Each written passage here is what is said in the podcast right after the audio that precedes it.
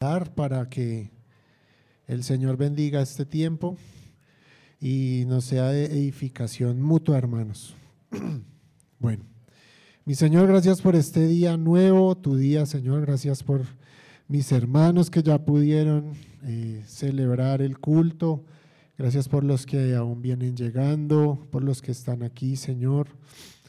Yo te ruego, Padre, que no nos dejes sin fruto hoy, este día, tu día, el que apartamos, el que cesamos nuestras actividades ordinarias para buscarte, para compartir, para tener comunión, para indagar en tu palabra, para escuchar la predicación pública de tu palabra, para cantarte, para alabarte a una voz, para ser uno, Señor, contigo. Hoy, como siempre lo somos, dedicados a ti con todo lo que somos. Señor, en ese mismo sentir te ruego que este tiempo tú lo tomes, tomes mis palabras, lo que se ha preparado, el tema, Señor, los oídos de mis hermanos, que nos permitas no distraernos, sino concentrarnos y que podamos eh, terminar esta clase, Señor, eh, adorándote. Eh, siendo más consciente, Señor, de tus atributos, de quién eres tú, en quién confiamos y de que podemos descansar y reposar en ti, Señor. En el nombre del Señor Jesús. Amén. Bueno, mis hermanos, el día de hoy nos corresponde em, tomar el tema de Moisés y el Éxodo. Hemos venido em, siguiendo la serie de Ministerios Ligonier que se llama El polvo a la gloria. El tema de Moisés y el Éxodo nos lleva a considerar una transición que tuvo el pueblo de Israel. Lo último que hemos visto, que hemos considerado en nuestra clase es el tiempo patriarcal, los pactos patriarcales que Dios hizo con Abraham, Jacob, Isaac y Jacob. Eh, y hay una transición desde estos pactos, desde esta mm, época patriarcal, una transición que pasa por la esclavitud de ese mismo pueblo y es una transición que los lleva a desembocar en el éxodo, en un peregrinaje por el desierto que tuvo eh, bastante duración, 40 años. Esta transición del pueblo, aunque em, habitaban en tiendas, pues habitaban en la tierra prometida. Abraham, Isaac y Jacob se la pasaron eh, en tiendas, en sus tabernáculos, pero al fin y al cabo nunca se fueron eh, de la tierra prometida, de toda esa eh, tierra que se llama Canaán, en el mar, a la costa del mar Mediterráneo. Nunca se apartaron de allí, y aunque fueron a Egipto, volvieron, hacían campañas donde se desplazaban, siempre habitaron allí. Y aunque habitaban allí, eh, la transición los va a volver a llevar allí. Es decir, es algo paradójico, es un poco circular, pero la transición que sufre el pueblo en su carácter y en su madurez, eh, me adelanto un poco con esos términos, esa transición lo lleva de estar en la tierra prometida, aunque entiendas, a estar en la tierra prometida. Eh, esto no es exactamente la definición de una transición, pero así es, hermanos, porque em, pese a que no salieron del mismo lugar, es decir, fueron y volvieron al mismo lugar, ellos no volvieron a ser los mismos, ni la historia de Israel volvió a ser la misma. Y Dios estaba revelando cosas nuevas para su pueblo. Esta transición también es eh, lo que vamos a revisar hoy, es la transición de un pastor para llegar a ser príncipe, y luego la transición de un príncipe para llegar a ser pastor de nuevo. Ya les voy a explicar por qué.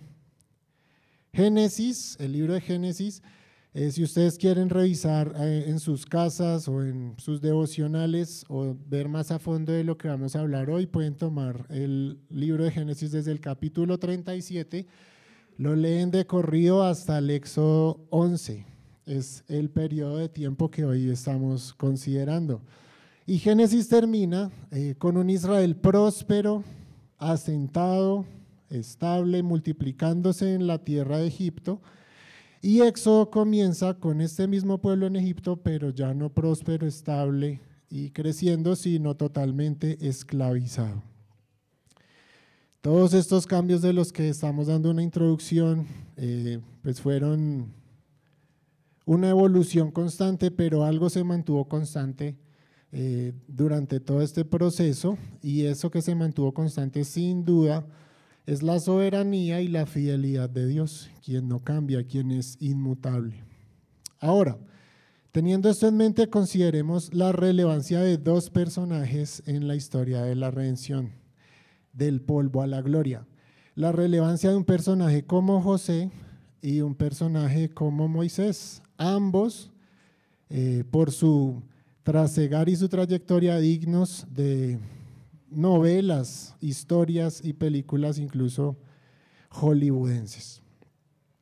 A manera de repaso y tomando un poco la definición de la serie que estamos viendo, pues sí, Dios había creado al hombre, el polvo de la tierra, este hombre conservaba su imagen, aunque había caído en pecado y había corrompido la imagen de Dios. Y este hombre se multiplicó tanto en número como en maldad. Y en ese contexto, Dios habría de escoger un hombre, Abraham, a un patriarca para hacerlo padre de muchas naciones. Y así, escogiendo a Abraham, Dios desarrollaría ahora un plan eterno para que estas criaturas suyas, polvo, imagen suya, caídas, heredaran la gloria finalmente, la gloria que habían desechado en el Edén. Así que Dios tomó a este hombre, eh, Abraham lo sacó de su tierra, de sus raíces, de Ur de los Caldeos, para llevarlo a una tierra prometida multiplicar su descendencia como la arena del mar o las estrellas del cielo, y para prometerle que en él serían benditas todas las naciones de la tierra. Las bendiciones patriarcales entonces, que es lo que hemos estado mirando, eh, se establecieron en el Antiguo Testamento como un patrón muy visible, muy trazable, muy marcado, y es un patrón, el patrón patriarcal, sobre el cual se desarrolla la teología cristiana. Es un patrón que se mantiene en el Antiguo Testamento en un contexto de reiteraciones de pecado, rebelión y salvación. Siempre el pueblo pecaba sobremanera, se alejaba, clamaba a Dios y Dios eh, volvía a recordar su pacto y a rescatarlos. Y eso se lleva a cabo eh, con el patrón de em, las bendiciones patriarcales.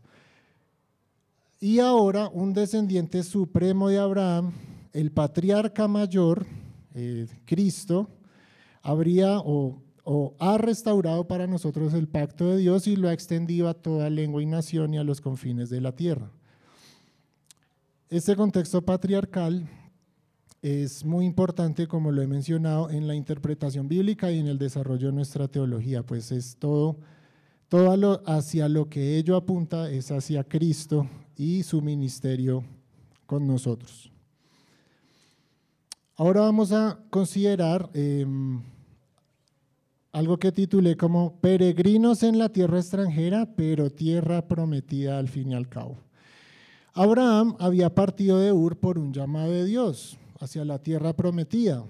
Recibió la promesa en ese camino que emprendió y edificó un altar en un sitio que se llamaba entre Betel y Ai, exactamente en la tierra de Canaán. Abraham había partido de Ur de los Caldeos, que era una tierra semita, Abraham era semita, si ustedes revisan el mapa de cuando eh, Sem, Cam y Jafet, los hijos de Noé, tomaron su camino, los semitas fueron hacia el oriente, Jafet fue hacia el norte y Cam tomó toda la parte occidental, que digamos hacia la parte de Egipto. Y Abraham había partido de la tierra semita y ahora estaba eh, sentado o estaba haciendo un altar justo en la frontera, por no decir que dentro del territorio de Cam. Es decir, Dios había sacado un semita de la tierra de Ur, pagano, le había prometido una tierra y lo había puesto o lo había llevado hasta la tierra de Cam. Recuerdan que Noé, en sus palabras a sus hijos, había dicho que Cam eh, sería maldito y serviría a Sem. Entonces Abraham un semita, está ahora yendo a recibir la promesa en tierra de Cam, Canaán, recibiendo la promesa de que esa tierra de ahí sería para él y para su descendencia. Abraham, después de hacer esto, también hizo una pasada hasta Egipto. Yo nunca había considerado el mapa y las distancias de, todo esto, pero realmente es, muy, es, considerable el viaje que, ellos hicieron. Y viajar hasta Egipto eh, implicaba prácticamente bordear toda la costa del mar Mediterráneo hasta llegar a, las, a la desembocadura del Nilo. Esto lo hizo Abraham porque hubo una, un hambre en tiempos de, eh, de Abraham y eh, salió de Egipto, parece que muy rápidamente porque engañó a Faraón diciendo que su esposa era su hermana. Eh, y Faraón lo proveyó durante este tiempo de más riquezas de las que ya tenía, así que Abraham anticipó un poco lo que Israel había hecho. Fue a, Egipto por, por tema de una hambruna muy grave y salió de Egipto con grandes posesiones. Y así pasó Abraham su vida desde Ur de los Caldeos, subiendo, eso es donde quedaba Babilonia, subiendo hacia el norte, bajando por Canaán, bordeando el Mediterráneo por Egipto, después volvió a la tierra prometida y allá habitó en tiendas, allá peleó por su eh, sobrino Lot, eh, desarrolló su vida, tuvo sus hijos, pero nunca se apartó de la tierra prometida. Y nunca se apartó de la tierra prometida, según Hebreos 11:6, porque Abraham esperaba la ciudad que tiene cimientos, cuyo arquitecto y constructor es Dios. Él esperaba en esa tierra el cumplimiento de la promesa, ver esa ciudad eh, que Dios mismo construiría y diseñaría. Ellos siempre estuvieron peregrinando, esperando, cumpliendo esa, esperando el cumplimiento de esa promesa, y así también lo hizo Isaac y así también lo hizo Jacob. Jacob, eh, todo esto para decir que Jacob, eh, hijo de Isaac, hijo de Abraham, eh, eh, habitó en esa misma tierra y fue el padre de los doce patriarcas, de las doce tribus de Israel. Sé que nosotros estamos muy familiarizados con esta historia, sin embargo, esto es necesario recordarlo porque es estos periplos desde Abraham, desde que sale, ronda, eh, peregrina, habita en tiendas, pelean. es importante tenerlo en cuenta en mente eh, para ver la providencia de Dios con su pueblo y el cumplimiento de, planes, de los planes eternos de Dios. Jacob era mm, padre de los doce patriarcas, entre ellos José y Benjamín. Si recuerdan, José y Benjamín eran los dos hijos de Raquel. Y Raquel fue la mujer a quien Jacob siempre amó. Fue la mujer a la que desde el principio él puso sus ojos, su mirada, su deseo y por la cual tuvo que trabajar más del doble del tiempo que había pactado para poder casarse con ella. Y estos dos hijos que ella le dio, José y Benjamín, eh, Benjamín era el menor de todos, eran sus hijos amados. Y José, según Génesis 37:4, era el hijo más amado de Jacob y por ende sus otros hermanos lo detestaban, lo odiaban. Despertó la envidia entre sus hermanos porque la preferencia de Jacob con José era evidente. Está el tema de la túnica, las bendiciones, cómo lo cuidaba, cómo no lo dejaba exponerse igual que sus hermanos, etcétera, y por esa razón era un hermano odiado, detestado por los demás. Y en ese sentido, o en ese mismo ambiente familiar que suena un poco difícil, José recibe unos sueños reveladores, unos sueños que básicamente apuntaban a su papá, a su mamá y a sus hermanos inclinándose ante él. Eso era lo que mostraban los sueños de José. Tanto que Jacob le dice, estás diciendo que tu mamá, que yo y tus hermanos nos vamos a inclinar ante ti. Pues imagínese, ya era odiado, detestado y le no le da. Dios le da esa revelación a José, pues esto totalmente acentuó y hizo crecer de manera exponencial el odio de sus hermanos hacia José. Pero la Biblia dice que Jacob, quien era más viejo, más sabio, quien había recibido las promesas de Dios, dice que él se quedó meditando en el tema. Sus hermanos lo detestaron, lo odiaron y planearon cómo deshacerse de él, pero Jacob lo que hizo fue quedarse pensando, esto no es un sueño normal, esto es algo que algo tiene que significar. La sabiduría de Jacob, quien era más viejo y más maduro, quien sabía en qué tipo de Dios confiaba. Así que los hermanos de José, eh, siguiendo el recuento, pues eh, lo venden por unas piezas de plata en el desierto y José en esa venta como esclavo, lo venden como esclavo, resulta sirviendo en la casa de un oficial egipcio, la casa de Potifar. Y allí José, de manera extraordinaria, pasando por la cárcel, eh, por el cuestionamiento de su honra, eh, de su integridad, pues Dios usa todo esto de manera extraordinaria, lo provee de gracia y de dones para posicionarse dentro de la estructura administrativa de los egipcios, que era una estructura robusta y fuerte, era un país que gozaba de mucha antigüedad y estabilidad como nación, como país. Y José logra posicionarse dentro de esa estructura porque ganó la confianza de aquellos para los cuales trabajaba y así llegó a ser el primer ministro de Egipto. Hay un versículo en Génesis donde él mismo se dice, eh, Dios me ha hecho padre de Faraón, o sea, no, Faraón no iba a hacer nada si José no lo avalaba o lo proponía. Es decir, José tenía el máximo poder, dominio, era amo y señor de un imperio que era totalmente fuerte, rico, próspero, asentado en, en la desembocadura del Nilo, que era una tierra súper fértil. Y eh, en este reino muy próspero, pues eh, José llegó a ser el máximo, eh, la máxima autoridad. Y le dieron esa autoridad porque Dios también le había proveído a José la manera de salir de un gran predicamento que iba a suceder en Egipto y era la hambruna de siete años, que iba a estar precedida por una abundancia del mismo periodo.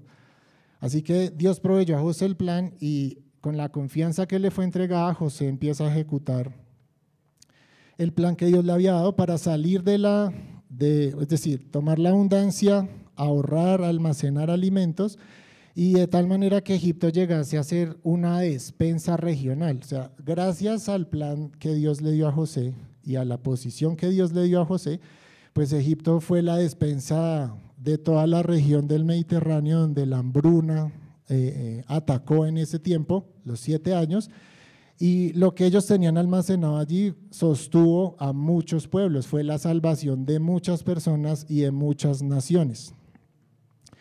Y esa es eh, la razón por la cual los hermanos que habían vendido a José, pues resultan otra vez en Egipto eh, buscando alimento para comprar en medio de la escasez. Y en medio de un drama familiar que todos conocemos, al cual, como dije al principio, han hecho películas, es un drama familiar en, el medio del cual José se revela a sus hermanos cuando los ve llegar, se revela, les dice, eh, soy yo el que está acá, reconozcanme, eh, el Señor ha tornado esto para bien.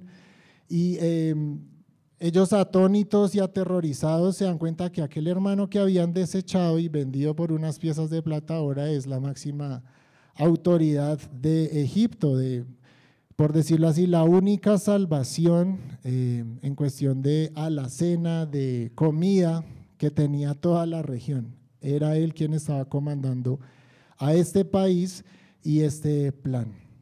Así que José decide perdonar a sus hermanos, se dan cuenta que Dios ha sido soberano, se dan cuenta que Dios ha orquestado todo un plan para eh, salvar a muchas personas de esta hambruna y ha escogido a José para liberar eso. Se dan cuenta de eso eh, y José termina perdonando a sus hermanos, termina trayendo a su papá de vuelta, quien ya estaba muy avanzado en años, lo trae de vuelta a Egipto eh, para vivir allí junto con toda su familia, que según la palabra de Dios en ese momento eran como 70 personas junto con Jacob. Los trae a vivir allí y allí eh, permanecieron hasta que Jacob murió. Pero en la muerte de Jacob hay un detalle y es donde Eh, aún estando Jacob en ese país casi paradisiaco, un oasis después de un desierto tan grande, un oasis a la orilla del mar con toda la provisión, con sus ganados, eh, tierra fértil, su, su familia ya no eran 70, sino que ya habían crecido, se habían multiplicado, estaban establecidos allí. Aún con todo esto, Jacob dice, por favor, cuando yo muera no me entierren aquí, sino entiérrenme en Canaán allá donde Abraham compró una tierra para enterrar a su esposa, donde fue enterrada Raquel, allá yo quiero que estén mis restos, porque allá cuando yo duerma y me reúna con mis padres, yo quiero aguardar allí esa ciudad celestial de la cual Dios mismo es arquitecto y constructor. Y así también José lo desea cuando, cuando va a morir. Dice, si aquí me van a embalsamar, me van a poner en una tumba, pero cuando ustedes salgan de aquí, llévense mis restos conmigo. Siendo él el primer ministro y una autoridad tan grande en Egipto, deseaba no descansar allí, no dormir allí, sino dormir en la tierra donde Dios había dado sus promesas a sus padres. Así que Jacob, antes de morir, bendice a sus hijos. Y aquí hay un, un tema que, vale la pena hacer hincapié y es la bendición que Jacob eh, eh, da a Judá, que está en Génesis 49, 8, 12. Dice, a ti Judá te alabarán tus hermanos, tu mano estará en el cuello de tus enemigos, se inclinarán a ti los hijos de tu padre, cachorro de leones, Judá, de la presa, hijo mío ha subido se agazapa, se echa como león o como leona. ¿Quién lo despertará? El cetro no se apartará de Judá, ni la vara gobernante entre sus pies, hasta que venga Silo. Y a él se ha dado la obediencia de los pueblos. Él ata a la vid su pollino y a la mejor cepa el hijo de su asna. Él lava el, en vino sus vestiduras y en la sangre de las uvas su manto sus ojos están apagados por el vino y sus dientes blancos por la leche. Es la bendición de Jacob hacia uno de sus hijos, Judá. Y es em, inevitable que esto nos llegue a pensar en el Señor Jesús, quien es el descendiente de Judá, quien es llamado león de la tribu de Judá y quien heredó un trono eterno, de, quien, de cuya mano nunca se apartó el cetro. El patriarca definitivo estaba siendo profetizado por Jacob hacia su hijo Judá. Y en José mismo también vemos una, eh, José mismo también prefigura a aquel traicionado y desechado por sus hermanos que vendría a ser la salvación de muchos. Vemos en la eh, historia de José, que fue orquestada por la providencia del Señor, eh, visos, revelaciones, atisbos de aquel que vendría y sería nuestro eh, Salvador, quien preservaría la vida de muchos, y aquel también, como en la bendición de Judá, no se apartaría nunca el cetro de su mano. Luego de esto, hermanos, pasó mucho tiempo. Yo en mis cuentas mentales creo que pudo haber pasado más de 200 años desde que murió Jacob y José. José vivió hasta los 113 años y mi memoria no me falla. Y había pasado tiempo suficiente en Egipto como para que se hubiera renovado ya la administración. Así que el nuevo faraón que eh, ascendió al poder ya no conocía a José y parece ser que la memoria de José a ese punto ya era irrelevante, pues todo lo que había hecho tan importante. De hecho, por, por la administración de José, Egipto llegó a ser el dueño de prácticamente todos los predios de sus inmediaciones, porque la hambruna fue tal que la gente terminó negociando sus tierras para comprar el alimento y no morirse. Entonces, gracias a la administración de José, Egipto, el faraón y su administración eran dueños de todos los predios. Sin embargo, en este punto, esa memoria de José ya era irrelevante, fue bastante tiempo el que pasó, eh, no era recordado como alguien a quien honrar y este nuevo faraón realmente lo que empezó fue a despertar su preocupación y su eh, atención hacia el pueblo de Israel, porque el pueblo de Israel en todo ese tiempo ya se había multiplicado bastante, trabajaban, eran una mano de obra buena para el imperio, eh, se habían multiplicado, habían tenido muchos hijos, eran prósperos, estaban asentados y él empezó a verlos como una amenaza cultural, pues su religión tal vez no era la misma del politeísmo egipcio, una amenaza social o incluso militar. Él dijo, ¿qué pasa si viene alguien y nos ataca y a estos trabajadores proletarios se les da por unirse a algún enemigo externo? Ya son tantos que seguramente van a hacer tambalear nuestra, nuestra nación. De manera que a Faraón se le ocurre eh, ordenar el control de la población. Hoy en día lo que Faraón ordenó lo llamarían eh, un aborto extrauterino en la semana 39, con los eufemismos progresistas que escuchamos hoy. Y realmente era que todo varón que naciera eh, de los hebreos debía ser asesinado justo al salir del vientre de su madre.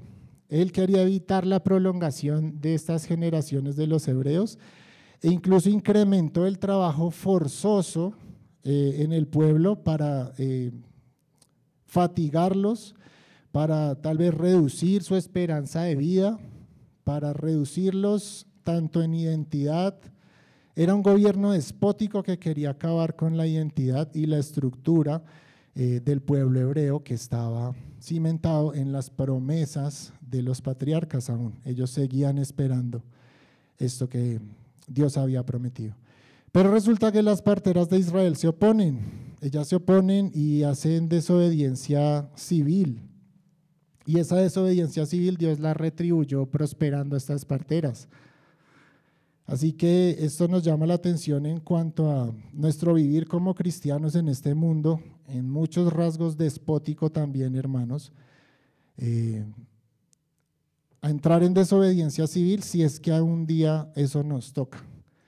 Primero está lo que el Señor dice, primero está su palabra, su voluntad, que cualquier eh, mandato eh, de cualquier gobierno. Y esto fue lo que hicieron estas parteras. Faraón no contento dice, bueno, eh, estas parteras me hicieron la finta, me hicieron la gambeta, pero yo entonces ordeno que los niños ya nacidos, que estén pequeños, pues los arrojen al Nilo y se los coman las bestias del Nilo, los cocodrilos.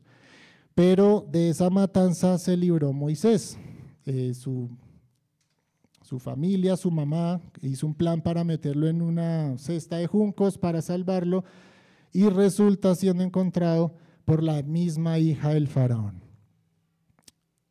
quien lo cría y se hace cargo de él. Y aquí es el Señor y su innegable providencia, hermanos, burlándose de los reinos de este mundo, disponiendo a su antojo, inclinando los corazones, haciendo prodigios y milagros para actuar en pro de su propia gloria y en pro de un plan mayor. Dios se burla de estos planes de los poderosos del mundo, hermanos.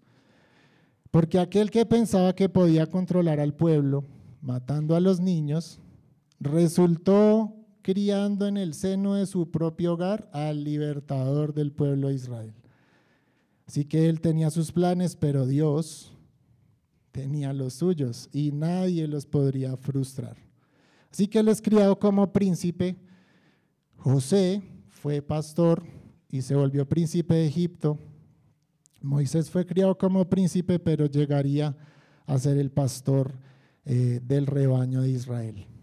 ¿Y cómo sucedió esto? Ya ustedes conocen, hermanos, que en su juventud Moisés, con todo su ímpetu, por defender a un hermano hebreo, eh, resulta asesinando a un egipcio. Y como sabía que si se quedaba le aguardaba tal vez la pena capital, pues huyó a Egipto y resultó en una tierra que se llama Madián, donde consiguió una esposa que era hija de un sacerdote madianita, que era Jetro. Los madianitas, como nota a pie de página, eh, ellos eran descendientes de Abraham con Setura. Setura fue la mujer que Abraham tuvo después de que murió Sara. Él tuvo unos hijos con ella, uno de ellos fue Madián. Y estos madianitas fue a donde Moisés fue a, refugiarse y hacer eh, una vida aparte de este Egipto que era una amenaza para su vida, puesto que había cometido un grave delito. Allí en Madián, Dios se revela a Moisés, en la zarza y le encomienda la misión de rescatar a su pueblo. Dice que el gemido del pueblo, a causa de sus capataces del látigo, había subido ese clamor a los oídos de Dios y ya era momento de liberarlos de eh, los opresores que tenían en Egipto ya por 400 años. Eso fue lo que Dios le había revelado a Abraham. Ahora, era el momento justo para que Dios cumpliera esta promesa hecha a Abraham, a Isaac y a Jacob. Había llegado el momento de expulsar y juzgar al amorreo que vivía en tierra de Canaán, cuya maldad ahora había llegado a su colmo. Me remito a Génesis 15, 16. Cuando yo empecé a mirar esta historia, me hice la pregunta que tal vez ustedes se habrán hecho, y si no vale la pena hacérsela, es ¿por qué Dios no sacó a Abraham de Ur? Lo hizo peregrinar, él llegó a Canaán, hizo su altar, tuvo hijos, eh, peleó contra los reyes del norte eh, para salvar a Lot, ¿sí? Eh, venía de una cultura conquistadora, tribal, en los pueblos semitas de que ahora es en el actual Irak. Él hizo todo ese viaje, llegó a Canaán. ¿Por qué Dios no le dio la tierra prometida en ese momento? Bueno, Génesis 15, 16, es decir, ¿por qué todo el periplo de los 400 años, ser esclavos, volver, en fin? Y pues Dios en Génesis 15, 16 se lo dice a Abraham anticipadamente, le dice, toda esta tierra que tú estás viendo la daré a tu descendencia y tu, este, tu descendencia será innumerable. Dice, pero tu descendencia, antes que todo eso pase, que esta tierra sea de ellos, ellos serán esclavos en una tierra extranjera, vivirán como peregrinos en una tierra que no es de ellos, por 400 años y serán esclavizados y luego los traeré de vuelta. Y el Señor le dice, ¿por qué no te la entrego ya? Porque los que viven aquí, los amorreos, todos los que poblaban la tierra de Canaán, que es una, era una cultura mucho más antigua que los egipcios, guerreros, idólatras. Eh, en la Biblia se nos da mucho detalle en cuanto a sus pecados, sus sacrificios. Ese pueblo no había llegado al colmo de su maldad cuando Abraham pisó la tierra prometida. El plan de Dios era juzgar a los amorreos cuando su maldad llegara al colmo. ¿Cuándo iba a hacer eso? Cuando Israel pasara 400 años de esclavitud en Egipto. No era el momento. Dios tenía un plan tanto con Israel como para el juicio de los amorreos, lo tenía determinado para un tiempo específico y también, mientras su maldad se incrementara, los amorreos hablo, mientras esa maldad se incrementara y llegara a su colmo, Dios prepararía también un pueblo en una tierra extranjera, prepararía a Moisés y moldearía el carácter de Moisés para volver y juzgar a estos pueblos, porque su maldad en ese momento iba a estar en su colmo. El gran plan de Dios para con la historia y las naciones. Así que Dios preservó, prosperó a Israel, no en esa tierra de los amorreos, sino en Egipto, hasta el momento justo, hasta cuando Él determinó. Así que Moisés, volviendo después de este eh, paréntesis, Moisés recibe la instrucción de liberar a su pueblo y Moisés, si no es tal vez el personaje más importante del Antiguo Testamento, está cerca de serlo porque Moisés es, el, es quien prefigura al ministerio libertador de Cristo, al ministerio mediador de Cristo, aquel que nos guiaría en un segundo éxodo, nuestra cabeza, nuestro Mesías. Y Moisés no solo sería quien prefiguraba esto, sino que también sería el, el que les daría la ley a ese pueblo, quien recibiría de Dios la ley y la daría al pueblo para que vivieran de allí en adelante. Que lo hemos estudiado ampliamente con el libro del Éxodo antes de que estudiáramos hebreo en nuestros cultos de los domingos. El periodo del Éxodo en cabeza de Moisés tal vez es uno de los más o el más exuberante también en cuestión de milagros y prodigios. O sea, lo que Dios hizo milagrosamente en el periodo del Éxodo no tiene, esa época no tiene par en la Biblia, sino solamente es comparable con el ministerio de Cristo y sus prodigios abundantes cuando vino a esta tierra. Así que Israel ahora saldría de Egipto por, dirigido por Moisés, eh, por instrucción del Señor, en cumplimiento de sus promesas a Abraham y a Noé. Es decir, cuando yo empecé a estudiar esto, y, y conforme más iba procesándolo en mi mente, una de las cosas que más me daba vueltas era que Dios es el Dios de la historia. O sea, Dios creó a Adán y Eva, eh, sus, eh, pecaron, sus hijos pecaron, trajo el diluvio, a los hijos de Noé les, les hizo una promesa en las palabras proféticas de Noé. Y todo esto, todo lo que Dios hizo, los tiempos que tomó, eh, las culturas que permitió que prosperaran, los reinos que invadían otros o no, las hambrunas, todo estaba calculado, orquestado y decretado por el Señor, dirigiendo la historia para cumplir las promesas y cumplir sus propósitos eternos, hermanos. Así que Israel saldría de allí, de este Egipto, Egipto que es como una figura del mundo en el cual nosotros vivimos hoy. Egipto en la Biblia puede representar muchas cosas, sin embargo en la que me quiero centrar es que Egipto ha servido de refugio y preservación para el pueblo de Israel. Por ejemplo, como comentábamos al principio, Abraham pasó por Egipto debido a una gran hambre en la tierra y salió de allí con muchas más posesiones de las que tenía.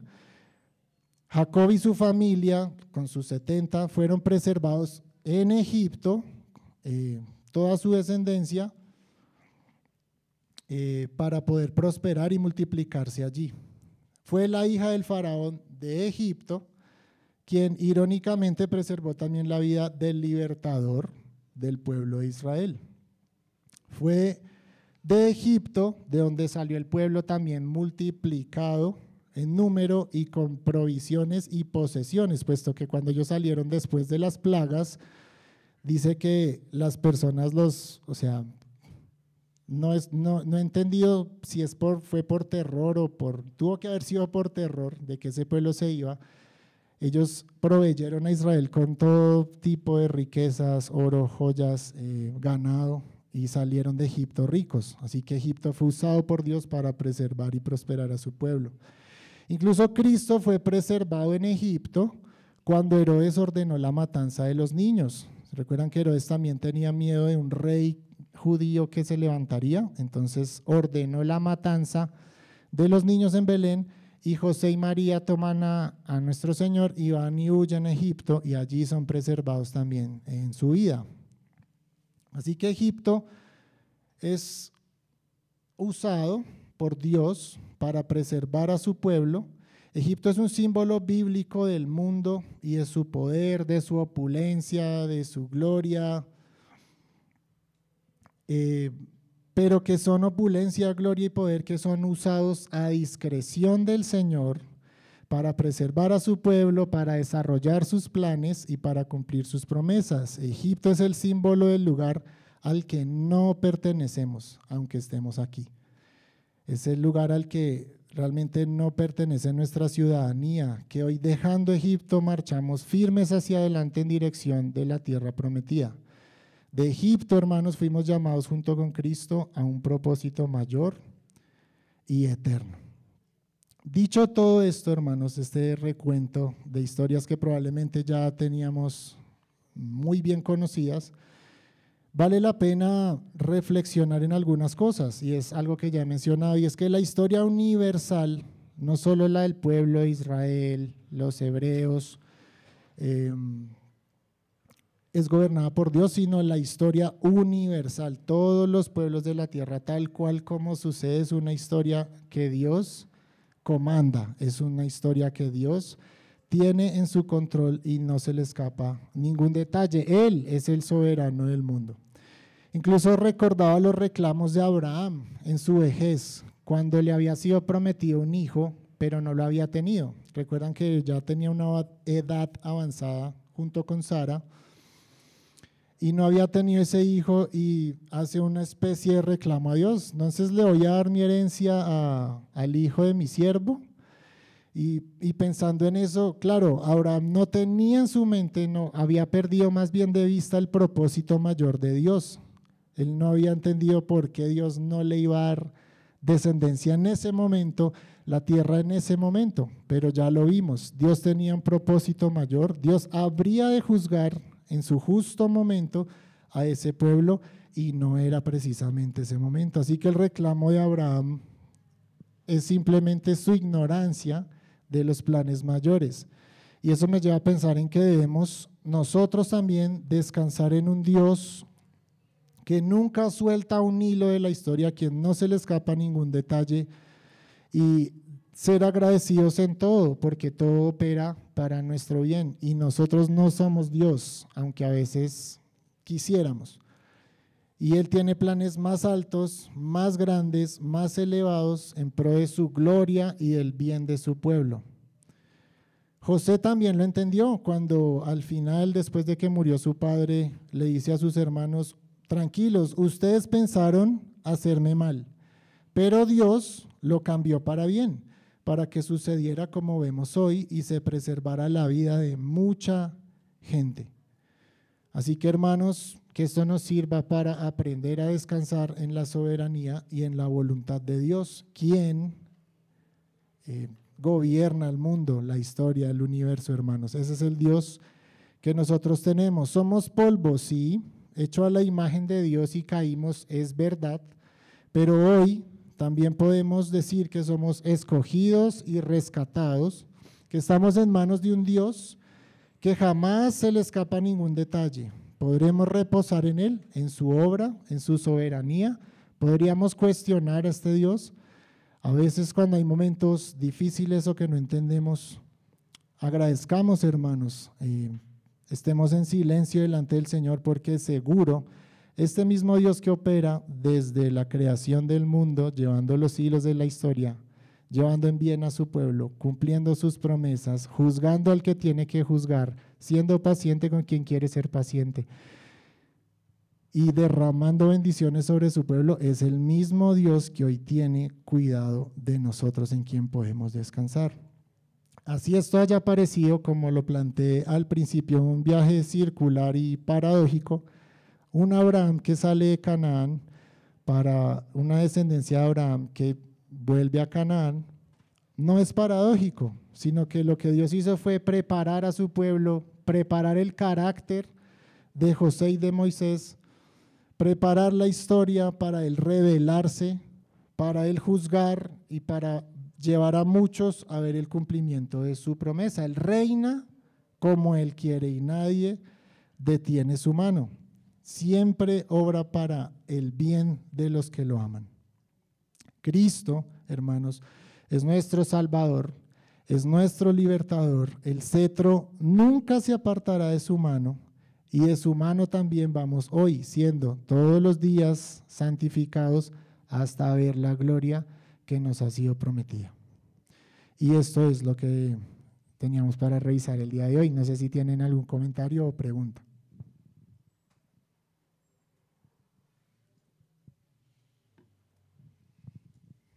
Bueno, hermanos, si no es así, procedamos a orar, dar gracias al Señor y en 10 o 15 minutos estará empezando el, segundo culto.